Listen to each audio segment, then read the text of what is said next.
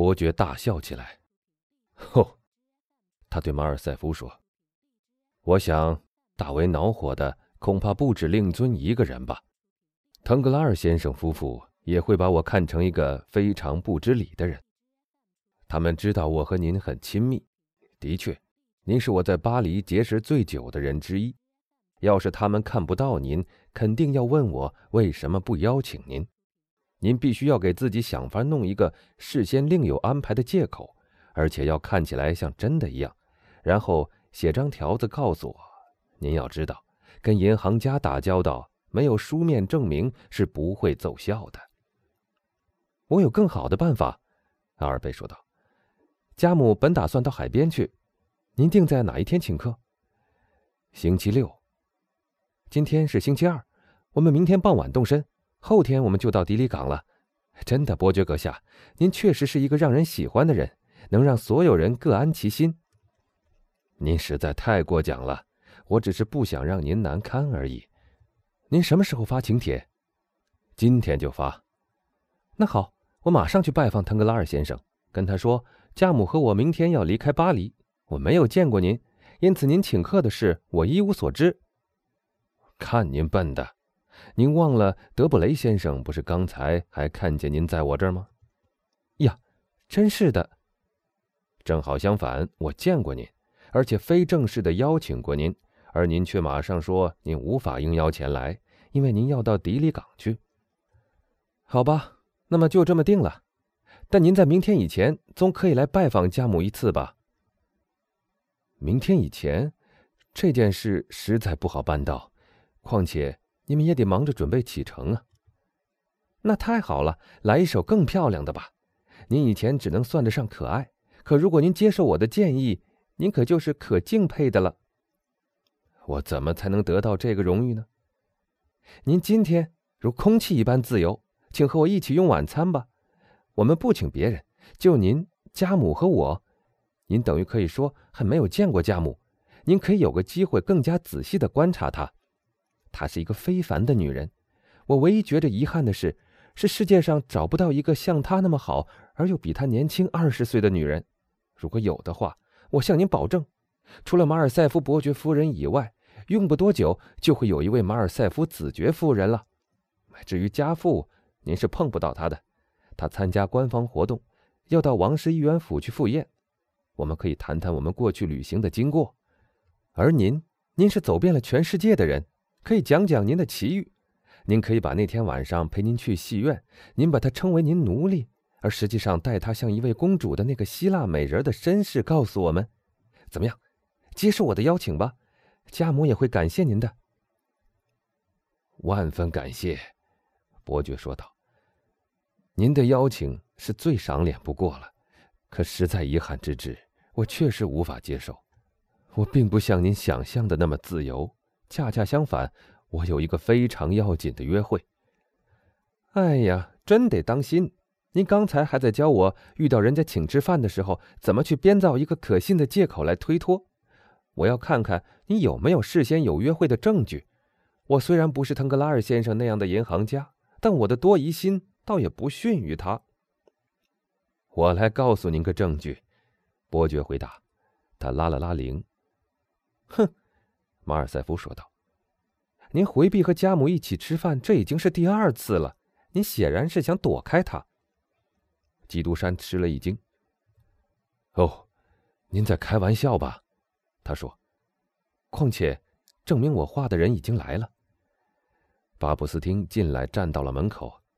“我事先并不知道您要来看我，是不是？”“说实话，您是一位如此非凡的人物，这个问题我不愿意回答。”“一句话，我猜不到您会请我去吃饭吧？”“大概吧。”“那么，听我说。”巴布斯汀，今天早晨我叫你去实验室的时候，跟你说过什么来着？五点钟一敲就关门谢客。那位跟班回答。然后呢？啊，伯爵阁下，阿尔贝说道。不不，我想免掉您送给我的那种神秘的尊号，我亲爱的子爵。老是扮演曼菲雷特很是没意思。我希望我的生活可以公开化。说下去，巴布斯丁。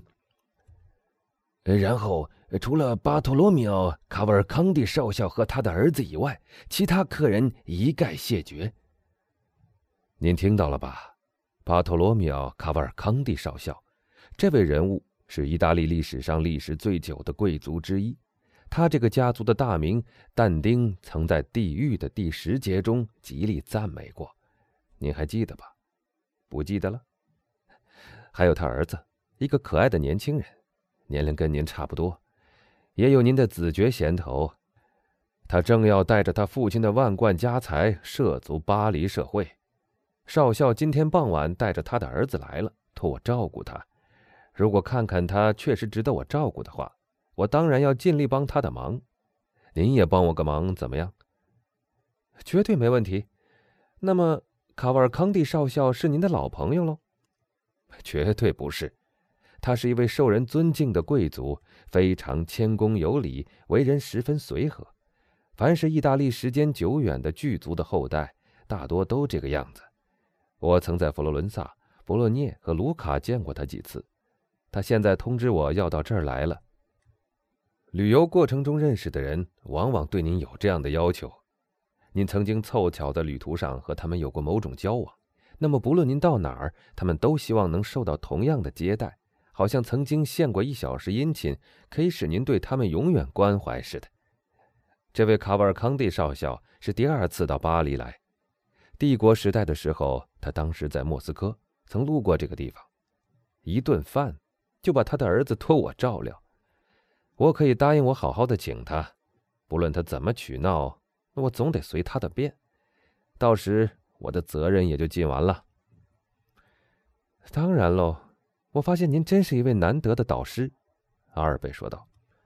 那么再见吧，我们星期天回来。顺便跟您说一下，我得到弗兰兹的消息了。真的，他还在逍遥自在的在意大利玩吗？我想是的。可是他觉得您不在那儿是一件十分遗憾的事儿。他说：“您就是罗马的太阳，没有了您，一切都好像黑沉沉、阴森森的了。我不清楚他说没说过，简直好像在下雨。那么，他对我的看法改变了吗？没有，他仍然坚持把您看作是最不可思议和最神秘莫测的人。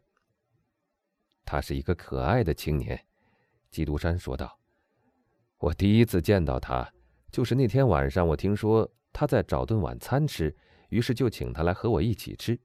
我因此对他产生了浓厚的兴趣。我好像记得他是伊皮奈将军的儿子吧？对，就是在一八一五年被人无耻暗害的那个，是被拿破仑党暗害的。对了，我的确非常喜欢他。他不也在谈一门亲事吗？对，他马上要娶维尔夫小姐了。真的。正好像我快要去腾格拉尔小姐一样，阿尔贝笑着说：“您笑了，是的，笑什么呢？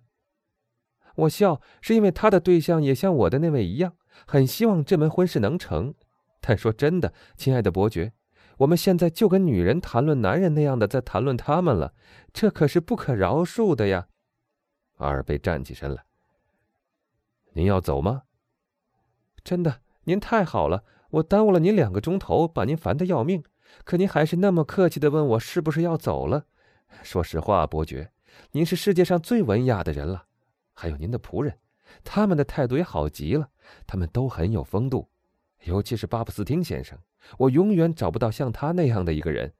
我的仆人们好像在模仿舞台上那种最笨拙的角色出来说个一两句话。所以，如果哪天您辞退巴布斯汀，一定请告诉我一声。